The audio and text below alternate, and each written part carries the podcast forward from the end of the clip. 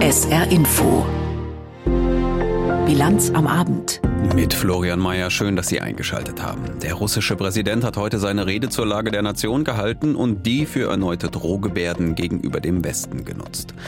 Nach dem Machtwechsel in Polen hat die EU bisher gestoppte Milliardensubventionen wieder freigegeben, dazu gleich mehr. Und wir blicken auf die Fahrt des Forschungsschiffes Polarstern zur Ostantarktis und gehen der Frage nach, was das mit dem Klimawandel zu tun hat. Alles bis 18 Uhr in der SR Info Bilanz am Abend. Es dürfte die wenigsten überrascht haben, dass Wladimir Putin seine heutige medial pompös inszenierte Rede vor allem dafür genutzt hat, um seine Version des völkerrechtswidrigen Angriffskrieges gegen die Ukraine zu erzählen. Das Wort Krieg benutzt Putin allerdings nicht, es darf auch niemand anderes im Land in den Mund nehmen. Dort heißt es nur militärische Spezialoperation, die Putin auch als interne Angelegenheit Russlands sieht und den Westen erneut vor einer Einmischung jedweder Art eindringlich gewarnt hat. Mehr von Björn Plaschke. Putin. Kaufmannshof. So heißt das Kongresszentrum am Kreml. Hier hielt Russlands Staatspräsident Wladimir Putin seine diesjährige Ansprache an die russische Nation. Übertragen wurde sie landesweit im russischen Staatsfernsehen und auch in diversen Kinos. Offiziell geladen die Föderalversammlung, die zwei Kammern des russischen Parlaments, die Staatsduma und der Föderationsrat. Geladen auch Gouverneure aus dem ganzen Land, religiöse Würdenträger und Offiziere, insbesondere solche, die sich in der militärischen Spezialoperation wie der Krieg Russlands in der Ukraine genannt werden muss, hervorgetan haben. Die Verteidigung und Stärkung der Souveränität findet heute in allen Richtungen statt, vor allem natürlich an der Front, wo unsere Soldaten standhaft und selbstlos kämpfen. Ich danke allen, die jetzt für die Interessen des Vaterlandes kämpfen, die den Schmelztiegel militärischer Herausforderungen durchmachen, die jeden Tag ihr Leben riskieren. Das ganze Volk verneigt sich vor eurer Leistung und trauert um die Toten. Und Russland wird sich immer an seine gefallenen Helden erinnern. Für die gefallenen russischen Soldaten, die nach Putins Worten gegen den Narzissmus gekämpft hätten, legte er eine Schweigeminute ein. Dann fuhr er umso wortreicher fort. Unsere Streitkräfte haben enorme Kampferfahrung gesammelt. Es ist eine ganze Galaxie talentierter Kommandeure herangewachsen und ausgebildet worden. Und ich möchte sagen, dass wir auf allen Ebenen, vom Zug über die operative Ebene bis hin zur höchsten Führungsebene sehen, wo und welche Probleme wir haben. Aber, wie ich schon mehr als einmal gesagt habe, werden wir alles tun, um es zu Ende zu bringen, den Narzissmus zu vernichten und alle Aufgaben der speziellen Militäroperation zu lösen, die Souveränität und die Sicherheit unserer Bürger zu verteidigen. Die strategischen Nuklearstreitkräfte sind vollständig für den garantierten Einsatz bereit. Erneut also eine bekannte Drohung, der Einsatz von Atomwaffen. Putin erinnerte daran, dass Russland vor gut zehn Jahren die Krim annektierte, was die absolute Mehrheit der Menschen im Land unterstütze, so Putin, wie auch den Krieg in der Ukraine, durch Zusammenhalt, Flexibilität der Wirtschaft, Spenden.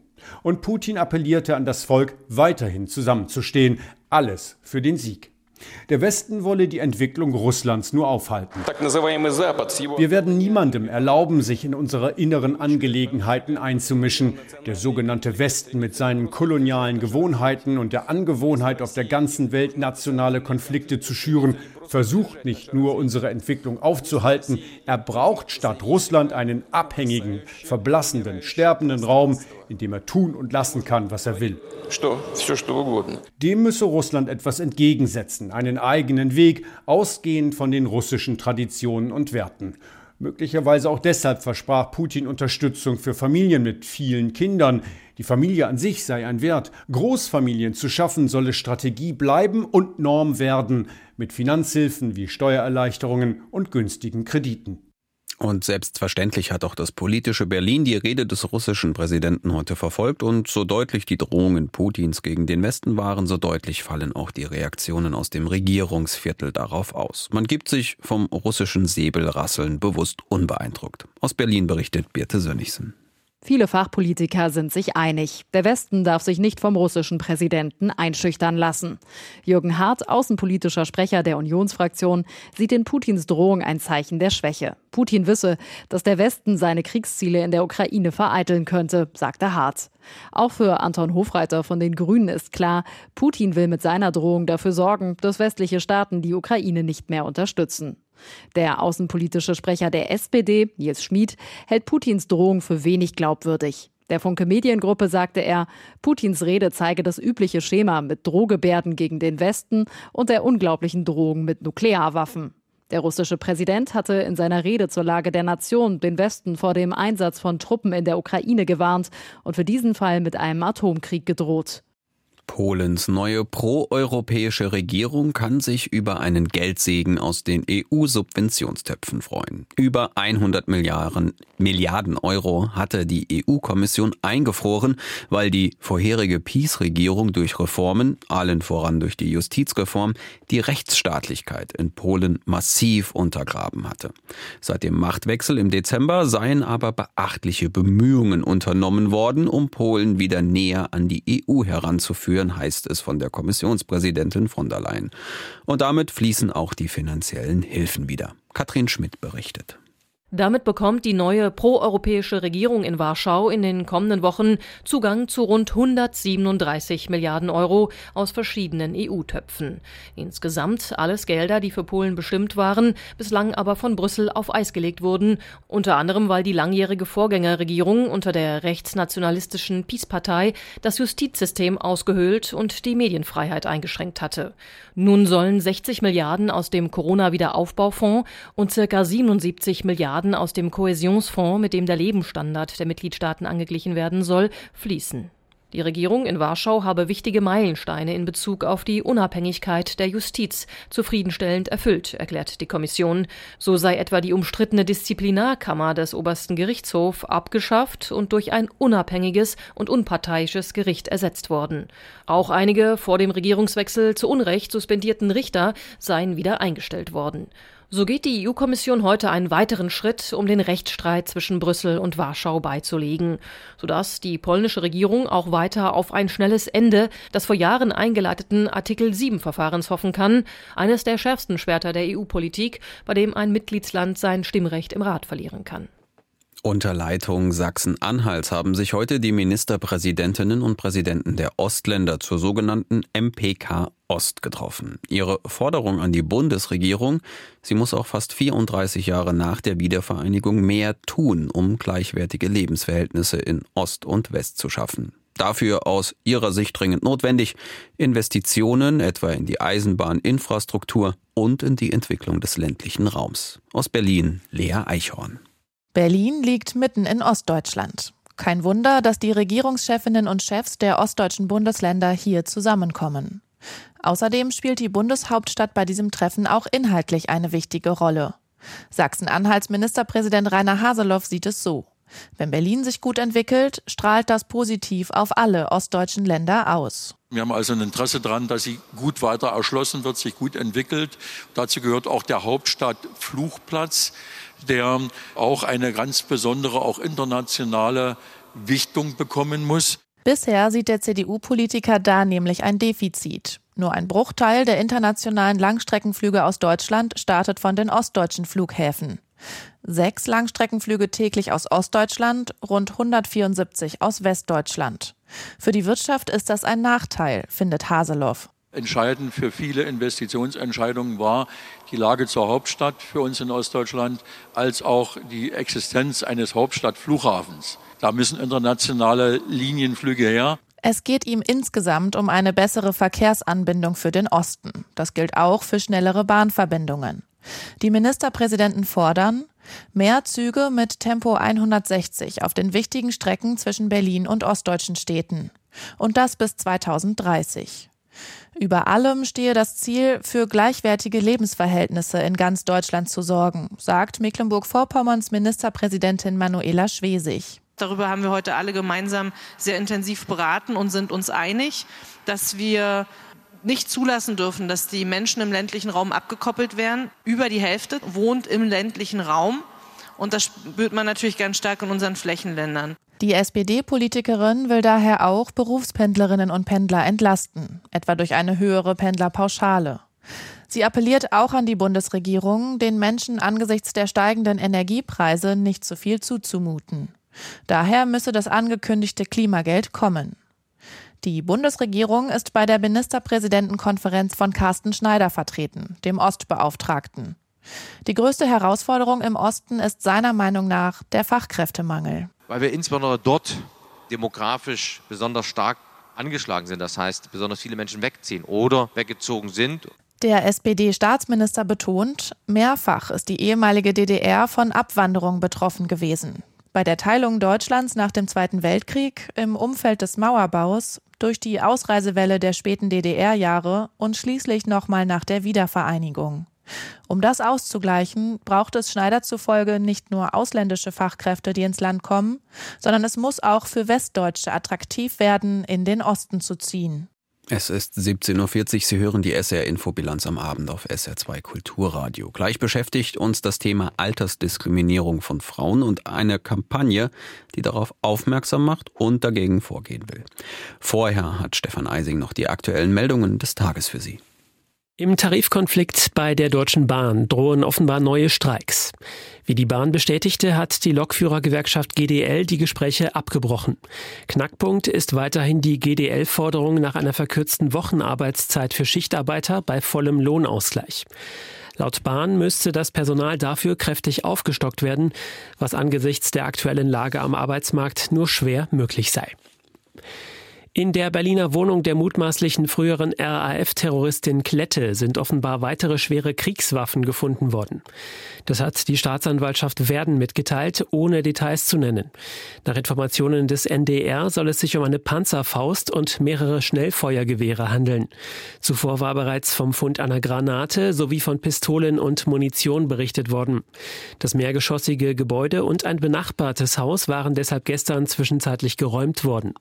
Klette war am Montag festgenommen worden und sitzt seitdem in Untersuchungshaft.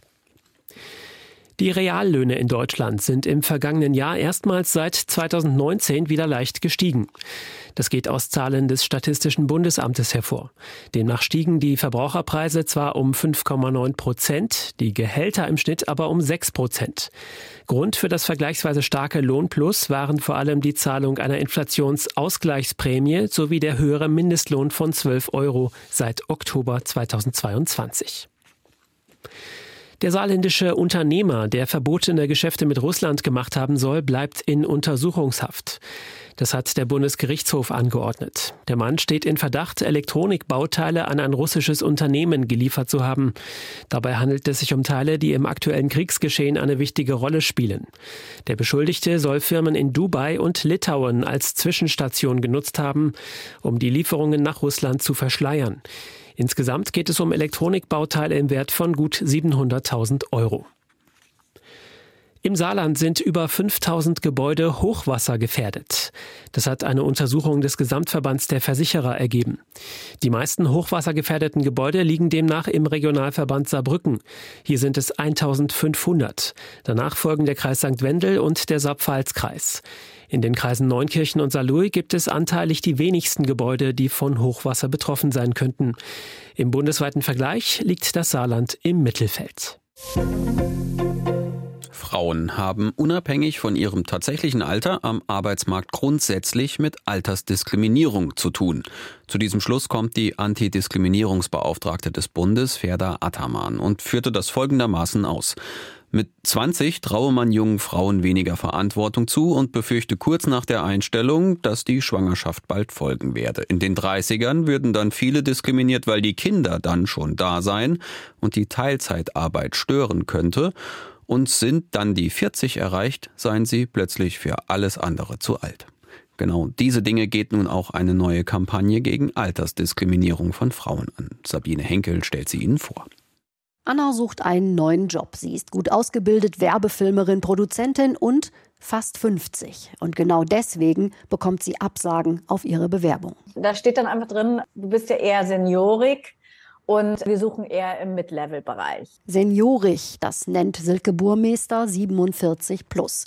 Sie gehört selbst zu dieser Altersgruppe und hat eine Kampagne gestartet, um ein neues positives Verständnis von Alter zu fördern, vor allem im Berufsleben. Denn Frauen Ende 40 und älter, sagt Burmeister, sind toll. Die sind natürlich so toll, weil sie so viel Erfahrung haben, weil sie so viel Expertise haben, weil sie so viel Know-how haben und natürlich auch, weil sie so eine Ruhe und Gelassenheit haben, die man einfach am Anfang seines Lebens nicht hat und wuschig ist und so weiter. Viele Unternehmen sehen das offenbar anders, setzen verstärkt auf junge Arbeitskräfte, weil die billiger sind und leichter zu führen. Sind sie männlich, bekommen sie den biologischen Vorzug. Sie bringen schließlich keine Kinder zur Welt. So erfahren zwar auch junge Frauen Diskriminierung am Arbeitsplatz, ab 40 aber aus anderen Gründen mehr als in jeder anderen Altersgruppe, sagt die Antidiskriminierungsbeauftragte des Bundes, Ferda Attermann. Ab 40 und aufwärts sind Frauen zu alt. Sie werden oft übergangen, wenn es um Beförderung geht, oder sie gelten eben als schwierig, wenn sie selbstbewusst sind und mehr Lohn oder neue Aufgaben einfordern. Ähnliches weiß Anja Lüthi zu berichten. Sie ist Professorin in Brandenburg und hat reichlich Erfahrung mit Diskriminierung von gestandenen Frauen. Frauen werden auch leider eigentlich bei Weiterbildungen nicht berücksichtigt, nach dem Motto lohnt sich doch nicht mehr, die ist doch eh in 20 Jahren in der Rente. Und bei den Einstellungen heißt es, ach nein, da nehmen wir lieber eine Junge, die bringt Qualifikationen mit, die kann die Alte gar nicht vorweisen. Aber was hat nun diese Kampagne vorzuweisen? Sie heißt, ohne mich würdet ihr alt aussehen. Was will sie bewirken? Burmeister und ihr Team haben zwölf Frauen Ü50 fotografiert, alle fest angestellt, alle erfolgreich im Job und alle gewertschätzt. Sie leisten was und werden anerkannt. Role Models. Die Kampagne soll das unterstreichen, die Leistungsfähigkeit der Frauen herausstellen. Vor allem, weil dem Arbeitsmarkt Fachkräfte fehlen und das immer mehr. Frauen ab 47 brauchen keine Anti-Aging-Tipps. Sie brauchen ein Arbeitsumfeld, das sie nicht diskriminiert und wertschätzt. Und genau darum wirbt die Kampagne um Anerkennung und Wertschätzung. Und sie soll bestenfalls ein Umdenken bei Unternehmen erzielen.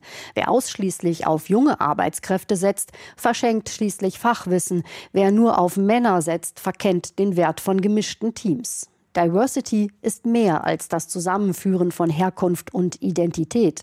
Auch Alter gehört dazu. Oder wie Anja Lüthi sagt, Jüngere Frauen mögen schneller sein, aber Frauen 47 plus kennen die Abkürzung. Anja Lüthi im Beitrag von Sabine Henkel. Die Tierhaltung in Deutschland soll besser werden. Ein entsprechendes Bundesprogramm zur Neugestaltung von Ställen ist deshalb nun auf die Schiene gesetzt und mit ordentlich Fördermitteln unterfüttert worden. Es gilt allerdings vorerst nur für Landwirte, die Schweine züchten. Cem Özdemir, Landwirtschaftsminister, hat es heute vorgestellt. Eva Ellermann hat zugehört. Eine Milliarde Euro für tiergerechte Ställe. Die Bundesregierung stellt dieses Geld bereit, damit die Tiere mehr Platz, mehr Auslauf oder mehr Frischluft bekommen. Die Erzeuger sollen damit höhere Preise erzielen und sich so zukunftsfest aufstellen können. Zunächst richtet sich das Programm nur an die rund 16.000 schweinehaltenden Betriebe. Für ihre Produkte gilt bereits das Tierwohlkennzeichen, an dem Verbraucherinnen und Verbraucher erkennen können, in welcher Haltungsstufe das Schwein gelebt hat. Mit der Milliardensumme löse die Ampelkoalition ein Versprechen für bessere Tierhaltung ein, sagt Landwirtschaftsminister Cem Özdemir. Das ist mehr Geld, also allein für die Schweinehalter, als alle Bundesregierungen vor uns zusammen. Der Minister betont, dass nicht nur einmalige Um- und Neubauinvestitionen gefördert werden, sondern erstmalig auch laufende Mehrkosten, die durch höhere Haltungsformen entstehen.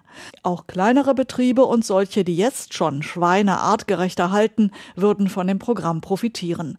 Landwirte sollen ihre Anträge unkompliziert online stellen können. Darauf lege er Wert, sagt Özdemir, denn viele Landwirte klagen über ausufernde Bürokratie. Also wir schauen, dass wir das schlank machen und möglichst bürokratiearm. Auch das ist sicherlich eine Reaktion auf die aktuelle Debatte, wobei das will ich für mein Haus in Anspruch nehmen, dass wir seit zwei Jahren darauf achten hier, dass alles, was wir machen, möglichst anwendungsfreundlich ist. Damit auch die Ställe für andere Tierarten umgebaut werden können, können und das Tierwohl dauerhaft gesichert werden kann, dafür braucht es deutlich mehr Geld als die eine Milliarde Euro, betont der Minister.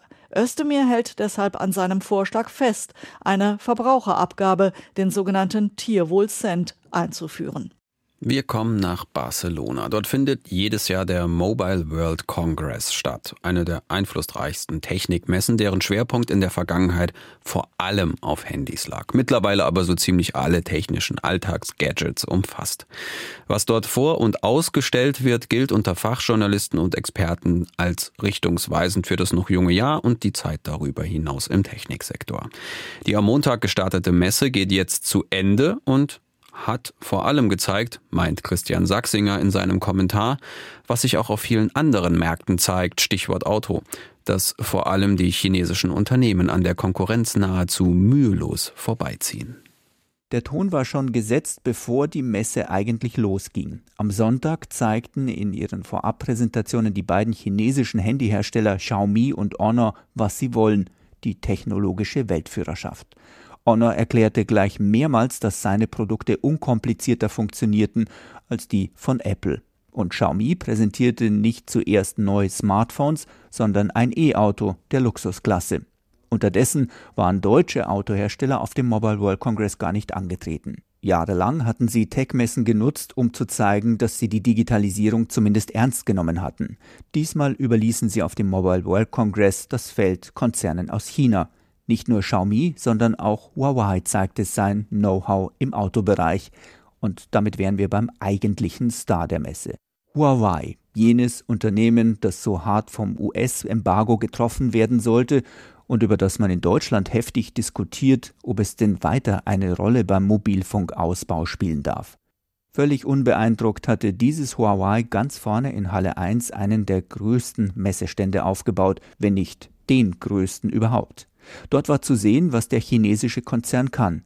Alles, was mit Technologie zu tun hat. Solar, Energieübertragung, Hausvernetzung, Mobilfunk und auch Chipfertigung. Die Abhängigkeit von westlichen Mikrochips scheint man gerade abzuschütteln, indem man es einfach selber macht. Europa hat sich unterdessen auf der Messe noch kleiner gemacht, als es ohnehin schon ist. Ein deutscher Digitalminister, der über die Messe lief, als ginge ihn das alles hier eigentlich gar nichts an, ein europäischer Digitalkommissar, der von den Defiziten beim Ausbau der hiesigen Mobilfunknetze sprach, und ein Telekom-Chef, der sinngemäß sagte, es könne so nicht mehr weitergehen, man werde ja immer unbedeutender.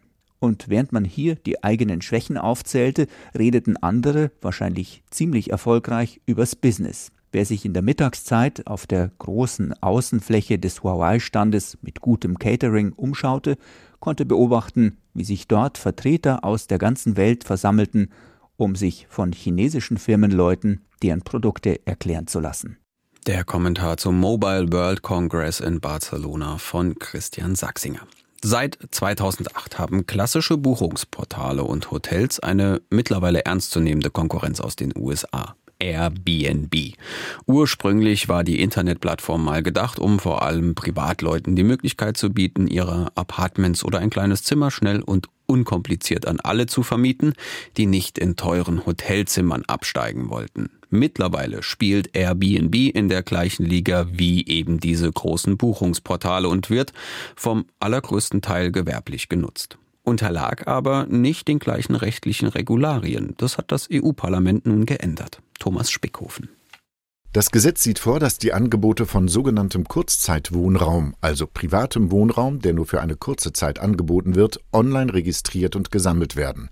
Außerdem werden die Plattformen, die diese Wohnungen anbieten, wie zum Beispiel Airbnb und Booking.com, verpflichtet, die Angaben zu überprüfen, Stichproben zu machen und den Behörden die Daten zu Übernachtungen und Gästezahlen zur Verfügung zu stellen. Damit soll lokalen Behörden geholfen werden, Auflagen zu kontrollieren und einen Überblick über das Geschehen zu behalten.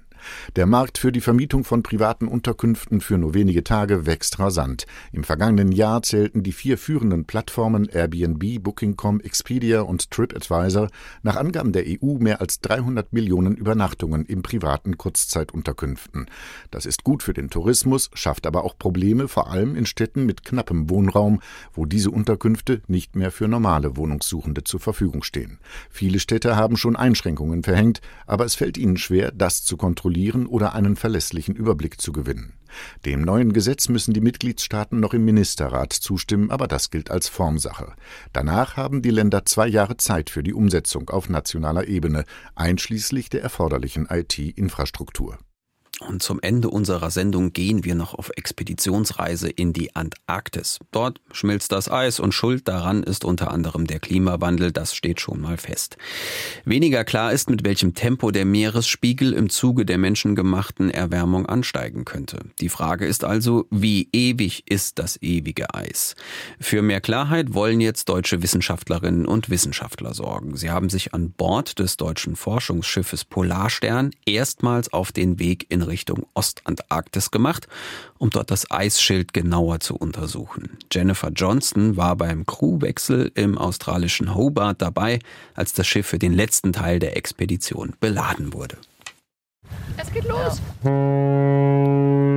Langsam gleitet das Forschungsschiff Polarstern aus dem Hafen von Hobart. Von hier, dem südlichsten Teil Australiens, fährt das Schiff erstmals in die Ostantarktis. Wir gehen hier einmal nach unten. Lester Lemke-Jene zeigt auf das Arbeitsdeck. Er ist Wissenschaftler am Alfred-Wegener-Institut in Bremerhaven.